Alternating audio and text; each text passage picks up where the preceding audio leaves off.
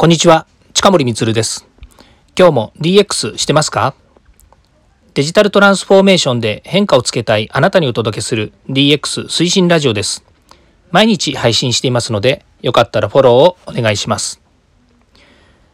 今日はですね、失敗から学ぶ成功のコツ3としてですね、〇〇業界×テクノロジーが目を引く理由というのをですね、お話ししたいと思います。えー、今日ですね、えー実は外に出ておりまして、それでいろんなところのですね、えー、ちょっと施設を回ったりしていたんですけれども、まあ、その中でですね、ちょっと気づいたことがありましたので、それを題材にしてお話ししたいなというふうに思います。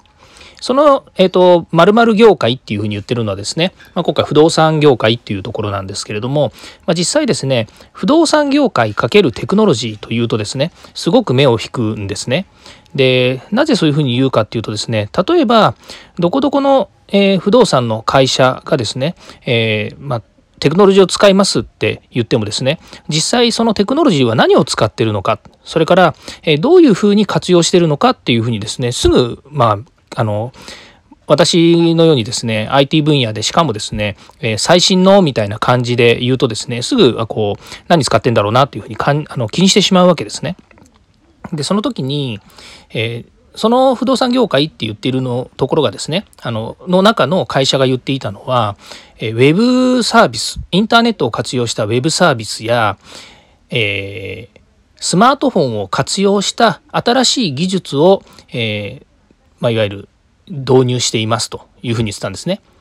あんまり細かいことはやっぱりね、言えないんですけれども、やっぱり不動産業界ですので、当然、えー、B2C という形でですね、コンシューマー向けのですね、その、えー、ま、いわゆるお家をですね、提供しているということなんですけども、実際中を見るとですね、まあ、実際その VR で、えー、家の中を見えるようにしたりとかですね、その仮想の空間ですよね、それを見えるようにしたりとかですね、それからインターネット上にですね、いろんなサービス、それから検索しやすいですね、えー、もの、それから見積もりとか、それからあのお金のことに関してしてもですね、彼結構詳しくですね、インターネット上でこう分、えーとえー、調べられるというような仕組みを使っているということなんですね。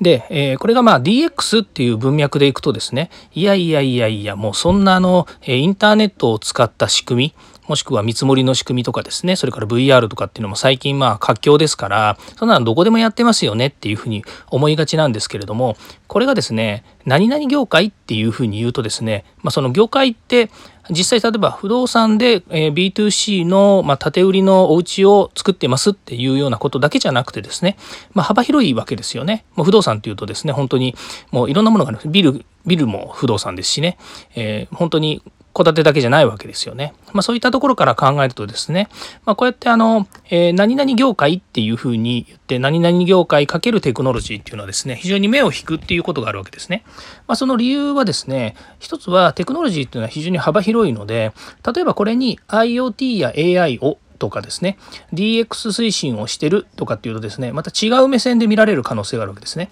で DX っていうのもここ最近やっぱり始まっていますので例えば戸建てをですね、えー、買いたいという人たちにデジタルトランスフォーメーション推進していますそういう不動産なんですって言った時には何を言ってるんですか？ピンときませんというふうに言う可能性もあるんですね。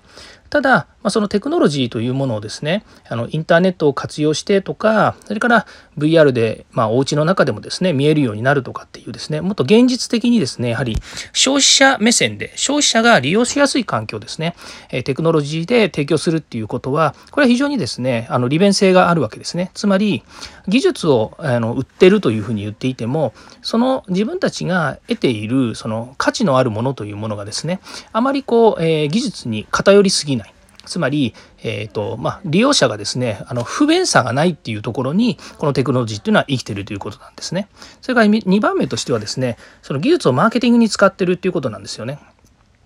なんとなくテクノロジー企業である例えば不動産って結構ベタベタな対面販売で物を売っているで私も経験ありますけれどもやっぱりこう家を建てる時にですねあの本当にこう図面の説明を受けたりとかそれから、えーと、自分のお家をこうしたいとかですね設備はどうしたいとかっていうのも、まあ、当然当時の話ですけれどもやっぱりこう、えー、図面を見てそれからカタログ見て照明決めてとか配線図はこうでとかそれ全部やっぱりドキュメントは紙なんですよね。でも今時ですねやっぱり PDF とかですねそういったまあ専用の、えーまあ、CAD で作ったようなですね、えー、図面をですねしっかりと提供してもらう共有できるっていうところも例えばテクノロジーを活用したっていうところの部分なんですがこれをですね、えー、やっぱりお客様目線というところに立ってですねこうマーケティングに使ってるっていうところが非常に重要なのかなというふうに思いますね。それからもう一つがですね、え業界特有の仕組みを変える可能性っていうのがあるわけですね。さっきも言いましたけれどもやはり、え不動産というとどうしてもですね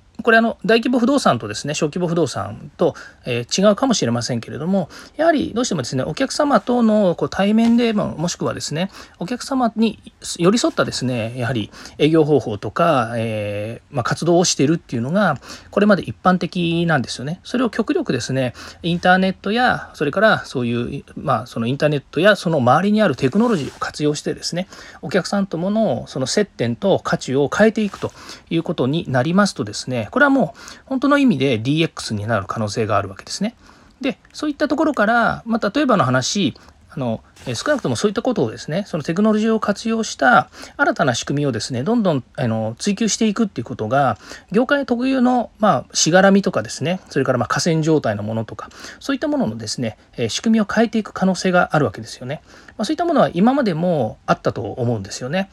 えー、まあ、ガサッとですね新しいところがデジタルを活用して、えー、市場をかっさらっていくというですね